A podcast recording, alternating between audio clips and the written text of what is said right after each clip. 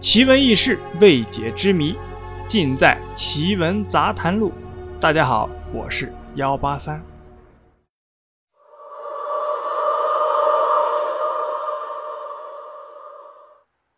传说牛头马面在地府啊，是掌管实权的。后来为什么只当了阎王手下的一个捉人差役呢？说起来啊，还有一段有趣的故事。话说，在很久很久以前，丰都古城有个姓马的员外，在城内算是个既有才又有权的巨头。按说他也该心满意足了，但是有一件事情却总是耿耿于怀，因为他年过六旬，先后娶了十一个偏房，才仅有一个独子，无论怎么求神许愿，终不能如愿以偿。不用说，马员外对他这个独子马一春，那就是视为掌上明珠了。但他十分的担心，如果万一有不幸，不仅断了马家的香火，而且万贯家业也是后继无人呢。为此，他是日夜忧愁，不知所措。但是哪能料到屋漏又遇连夜雨？一天，马员外用过早餐，准备出门备办酒菜。为儿子明日十八岁的生日办个酒席。说来也巧，正在这个时候，有个八字先生从门前经过，口中朗朗有词：“算命喽，算命喽！”马员外听见喊声，心中是大喜啊，竟把出门之事忘得是一干二净。于是手提长衫，疾步走下台阶，恭请八字先生进屋上座。喝完茶，马员外就诚恳地说：“先生啊，请给我家小儿算个命，可以吗？”八字先生呢，点点头说：“可以啊，可以，请报一下生辰八字。”马员外立即把儿子的生辰八字告诉了算命先生。算命先生屈指一算，不禁大惊失色，脱口而出：“哎呀，不好！”马员外一听不好。那是吓得冷汗直流啊！这是怎么了？有什么事啊？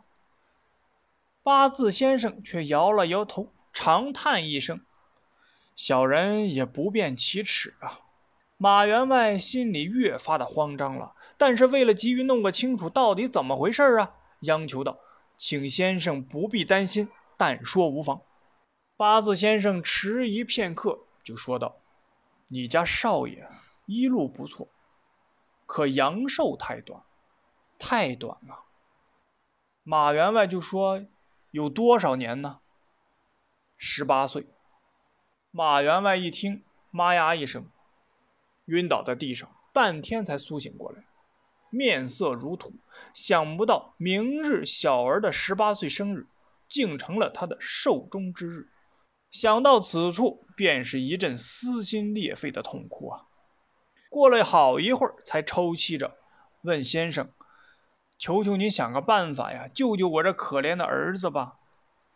八字先生想了一想，凡人哪有办法呀？只有一条，不知道员外舍不舍得破费了。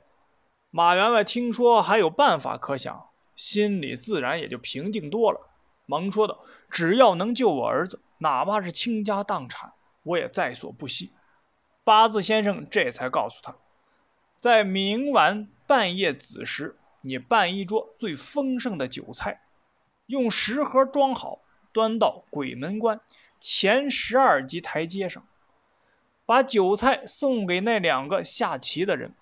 不过你要连请他们三次，耐心的等待，切莫急躁。马员外是一一记在心上。第二天，当他来到指定的地点。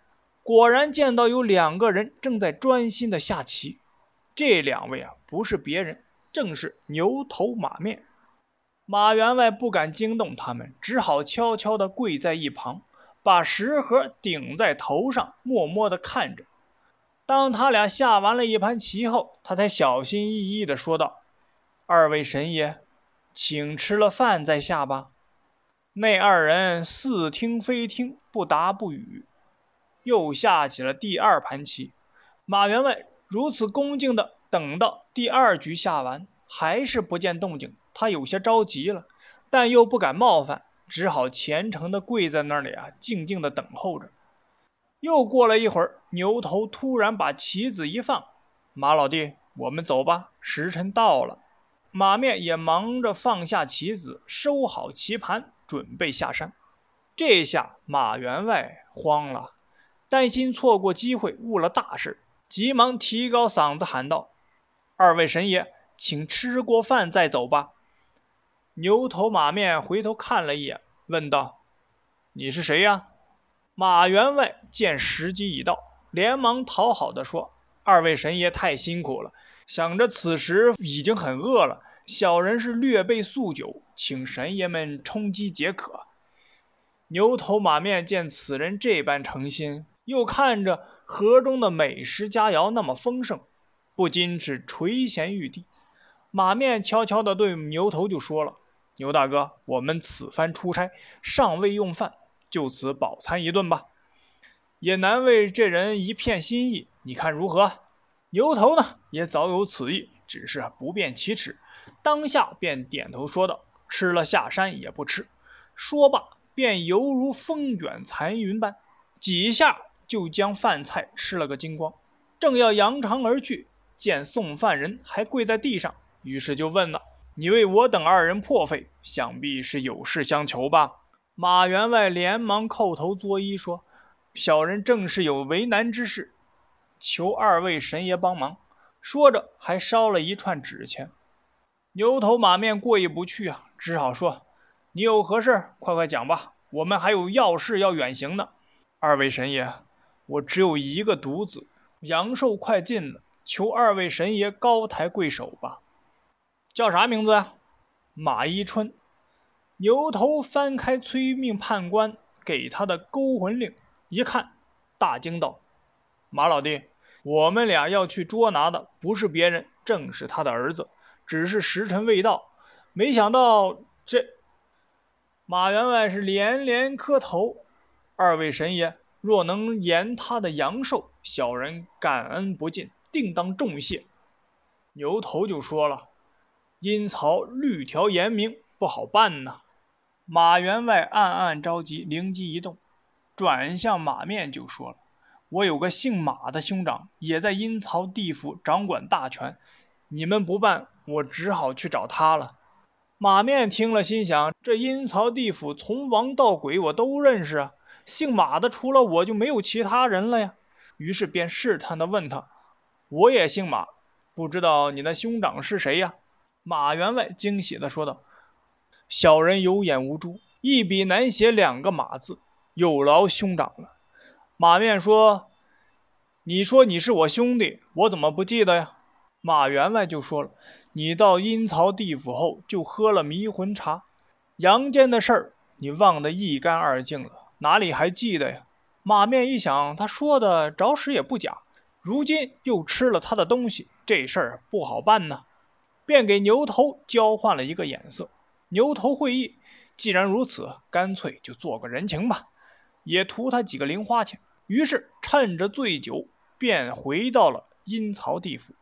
但是这事儿被阎罗天子知道了，派白无常亲自去查明，确有其事。阎罗天子顿时是火冒三丈，随即就把牛头马面给押到殿上来了。为了杀一儆百。他当着群臣之面，将他两个重责四十大板，接着吹了两口阴风，顿时牛头马面还了原形。阎罗天子见他俩时有悔改之心，就将其削官为役，留在了地府当了捉人的小差。好了，故事啊就是这样。您呢，信则有，不信则无。我是幺八三。如果你有什么疑问或者建议，都可以给幺八三留言或者点赞，顺便动一下您的手指，点一下订阅。